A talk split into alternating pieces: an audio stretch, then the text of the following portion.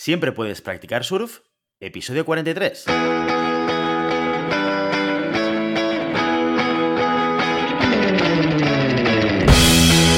Bienvenido y bienvenida a Siempre puedes practicar surf, el podcast semanal sobre recursos humanos.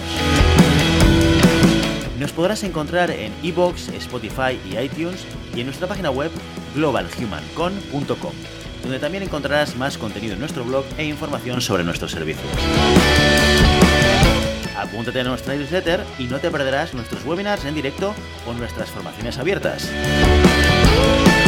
Este podcast está pensado para profesionales de recursos humanos, gerentes o jefes de equipo y podrás encontrar técnicas, consejos, ideas, conceptos y noticias sobre la gestión de personas. Eso sí, con un enfoque práctico y aplicable. Yo soy Guillermo Cornet, presentador de este programa, y hoy tengo el placer de contar conmigo en este episodio número 43 con Ramón Íñiguez. Buenos días, Ramón. Buenos días, Guillermo, ¿qué tal? Encantada de estar otra vez aquí. Aquí estamos en nuestro episodio 43, segundo de la tercera temporada y rearrancando contenidos de valor para nuestra audiencia. Hoy hemos pensado que una de las cosas que nos gustaría compartir con todos vosotros es probablemente, bueno, un descubrimiento, por lo menos desde mi experiencia, a la hora de plantear algo tan habitual y tan necesario como es eh, la búsqueda y atracción de talento en una organización. ¿Cuál es este punto que nos gustaría compartir con todos vosotros? Pues es básicamente la manera de repensar eh, la manera que tenemos de poder plantear eh, la búsqueda de talento quizás y en determinados momentos, en determinados contextos y organizaciones, de una manera más eficiente. Sí, sí, correcto. Eh, de hecho, es algo que nos planteamos muy, muy al inicio ¿no? de, toda nuestra eh, andadura un poco dentro del mundo de la consultoría. Eh, pensamos un poco en cómo, cómo poder dar valor, dar valor y cómo eran los procesos de selección para eso. Y lo que nos planteamos un poquito es que cómo se contrataba desde las empresas estos procesos de selección. Y lo que vimos es que normalmente o lo más habitual es que haya dos maneras de trabajar un proceso de selección. Una manera que es internamente, es decir, que desde dentro pues tiene un departamento de recursos humanos que absorbe absolutamente todo lo que es eh, la selección de principio a fin, desde la, búsqueda de candidatos hasta la validación de esos candidatos y la presentación eh, a los, a, los eh, managers que hay internamente en la empresa, ¿vale? Eh, y por otro lado, pues cuando esto no hay posibilidad de llevarlo a cabo, pues la externalización. ¿Por qué? O porque el departamento de eh, recursos humanos o de personas esté saturado, o porque sencillamente es una búsqueda quizás un poco más compleja, o por lo que sea, pero bueno, al final deciden eh, que esto lo haga algún especialista desde fuera. ¿No, Guillermo? Entonces ahí es cuando dijimos, bueno, quizás hay otras maneras ¿no? de trabajar y ahí al final un proceso de, búsqueda de candidatos o de selección pues tiene fases, fases que se pueden dividir. Y ahí es cuando hablamos un poco y dijimos, bueno, pues hay una primera fase en la que tenemos que encontrar candidatos, tenemos que buscarlos por todas las vías posibles, ¿no? Y ahí, ¿qué hacemos normalmente? Pues pues o publicamos la vacante eh, y con suerte pues ahí tenemos muy buenos candidatos y muy buenas candidatas o, si eso no sucede lo que hacemos es eh, hacer una, búsqueda directa o ir a buscar personas que realmente estén interesadas. Eh, eso es más la, la parte de, de, pues de research, ¿no? de búsqueda. Y luego, además de eso, una vez eh, hemos localizado a estos posibles candidatos que a priori podrían encajar con la posición que nosotros tenemos, pues lo que hacemos es contactarlos, una primera validación, que al final es una entrevista telefónica en la que estamos pues validando esos, eh, esos conocimientos que dicen que tienen en el currículum, eh, esa motivación que les puede, por la que les puede interesar em, ese cambio y luego evidentemente también lo que hacemos es explicarle cuál es ese proyecto para ver si, si les puede interesar. ¿no? Eh, y después de eso, después de hacer esta primera validación, pues ya sí que entramos en, más, pues vamos a entrevistarnos, vamos a conocernos, eh, vamos a poner mm, un poco en, común pues cómo nos sentimos unos con otros, eh, vamos a, validar todos los temas más, pues, más culturales, más eh, competenciales, vamos a entrar en una entrevista muchísimo más en profundidad.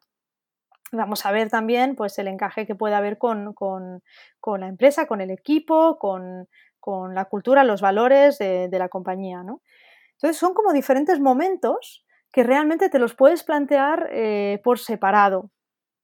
De hecho, se, puede hacer, ¿no? De hecho, ya internamente en las compañías esto ya se puede hacer porque, claro, eh, nosotros tenemos eh, a nuestro equipo, y, pues si tenemos un equipo chiquitito y a lo mejor tenemos a, un perfil que se acaba de incorporar más junior, pues lo que hacemos es mm, darle esa primera parte del proceso. Oye, pues mira, publica esto y busca este tipo de perfil entre, no sé, en, todas las, redes sociales que puedas encontrar, ¿no? Y a lo mejor hace esa primera parte. Eh, y luego puede hacer, pues, oye, valida también y hace esa entrevista telefónica. Genial, pues hace esa entrevista telefónica y luego nos dice, pues, oye, pues mira, este creo que sí, este creo que no, este tal, no sé qué, y tenemos una lista de candidatos que decimos, este habría que validarlo, yo creo que sí, pero habría que verlo en entrevista. Y entonces ahí sí que una persona pues, con mayor experiencia, eh, conocimiento eh, de la empresa, de la compañía y como decíamos, de la cultura y todo, pues sí que hace esa entrevista muchísimo más completa. Entonces ahí eh, necesitamos como quizás un perfil que lo pueda hacer todo o quizás diferentes perfiles que puedan hacerlo. Eso ya, ya sucede ¿no? en las empresas y ahí es cuando un poco nos planteábamos, ¿no, Guillermo, el, decir, oye, pues quizás aportaba algo de valor el, hecho de que em, las empresas se puedan plantear externalizar solo una parte de ese proceso de selección. Evidentemente, mm, el coste de, externalizar un proceso completo pues es, es, evidentemente bastante eh, más elevado que lo que puede ser externalizar una parte del proceso. ¿Vale? Y además con diferentes metodologías. Oye, pues yo solo necesito que hagas publicación porque lo que tengo es un montón de volumen, ¿no? Que eso nos ha pasado con, algún cliente que tenemos. Eh, de hecho, fue un poco así también como nació, nació esto, es decir, oye, tengo tantísimo volumen eh, que yo lo que no me merece la pena es estar contratando 10 mm, personas en el equipo de recursos humanos porque ya somos un equipo grande, nosotros somos los que conocemos la cultura eh, y ahí es cuando surgió la idea de decir, bueno, pues mm, no pasa nada en esta primera parte, porque además una empresa que ya atrae por sí misma, y con publicación solventan bastante de las posiciones que tienen, pues ahí dijimos, oye, pues te echamos un cable en esa primera parte donde tú tienes el atasco. Porque al final eh, es un poco pues desembozar ese, ese, atasco que se puede tener y, a partir de ahí pues poder ayudar a, estas personas, a nuestro cliente en este caso. Y sí, sí, y con ellos acordamos el ayudarles en estas primeras fases de los procesos de selección, en toda la publicación, toda la criba, en los screens telefónicos y oye, mm, pues ya ves tú, pues ellos al final eh, tienen la posibilidad de externalizar esto, esta parte del proceso, estas, estas primeras fases. Ellos hacen la validación de los candidatos y evidentemente con un equipo más pequeño pueden abarcar muchísimo más que eh, si tuviesen que hacer todo a nivel interno. Me siento muy identificado con, lo que comentabas al principio por muchas razones, ¿no? entre otras porque evidentemente como que descubrimos, entre comillas, este, esta manera de repensar el proceso de selección, cosa que cuando, cuando lo cuentas parece como muy obvio, ¿no?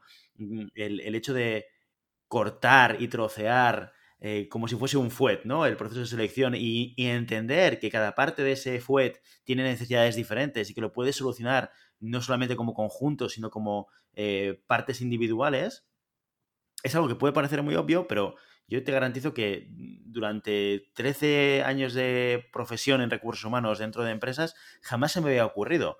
Y, como tú decías, Ramón, esto surgió a raíz de un cliente al que le fuimos a explicar que le podíamos ayudar en temas de selección y nos dijo, me parece genial, pero yo tengo un equipo fantástico de recursos humanos que conoce muy bien mi empresa, que sabe muy bien qué tipo de perfil eh, de persona necesito y sabe muy bien valorar cuál es el fit cultural y cuál es el fit de valores con la compañía y por lo tanto aquí no me vais a aportar nada adicional porque el equipo ya lo tengo y ya sé hacerlo. ¿Qué es lo que me sucede? Que las primeras partes del proceso de selección, que son las que probablemente tienen un nivel de inversión de tiempo más elevados, pero que tienen una aportación de valor más reducido en comparación con el resto del proceso, que es el researching, lo que tú estabas explicando ahora, el cómo contacto al, candidato, cómo hago la criba curricular, esa primera entrevista telefónica, que es una entrevista guionizada, es una entrevista en la cual yo tengo cuatro o cinco preguntas en las cuales quiero asegurarme de que ese candidato tiene lo que yo espero para luego poder conocerle, ¿no? Y, toda esa parte que, en la cual no necesitas a un gran experto de selección, una persona que te haga una entrevista muy profunda y que sea capaz de entender cuáles son las competencias de un candidato al que le está entrevistando, eh, pues evidentemente tiene un, uh, un, valor necesario, porque tienes que pasar por ello para poder eh, conocer y entrevistar a los candidatos, pero quizás puedes tener un, tipo de perfil de persona diferente, con, otro tipo de nivel de experiencia, que te puede solucionar perfectamente la papeleta de esta parte de, del FUET, como decía antes, ¿no? Y ser una de las cosas que al final en los negocios son súper importantes, que es ser eficiente en la inversión económica que tú estás haciendo. Al final todo se basa en, en recursos humanos y en todas las funciones en una compañía, en solucionar problemas para la organización, dar salida a las necesidades estratégicas de la compañía y gestionarla con una serie de recursos que, oye, por desgracia o por suerte, no lo sé, son limitados, lo que nos obliga un poco a redescubrir o a, reinventar la manera que tenemos de solucionar estos problemas, ¿no? Sí, un poco como decías, al final los procesos de selección tienes que planteártelo como cualquier otro proyecto, es decir, tiene unas fases, cada fase tiene unos tiempos de ejecución y lo que tienes que buscar son las eficiencias en cada una de esas fases. Además, hacerlo así te permite también eh, investigar y saber dónde realmente tienes gaps. ¿Vale? O sea, ¿qué es lo que me pasa a mí? O sea, ¿dónde estoy saturado? ¿Dónde no llego? Eh, ¿Qué es lo que me pasa en cada una de las fases de este proceso? Entonces yo creo que es súper interesante al final tener esa perspectiva de, cualquier proceso de selección, que es, al final son fases, como todos bien sabemos, y que existe también la posibilidad esa de decir, oye, pues donde mayor volumen tengo, pues eh, busco alguien que me pueda ayudar y no necesariamente externalizo cualquier posición cuando tengo volumen.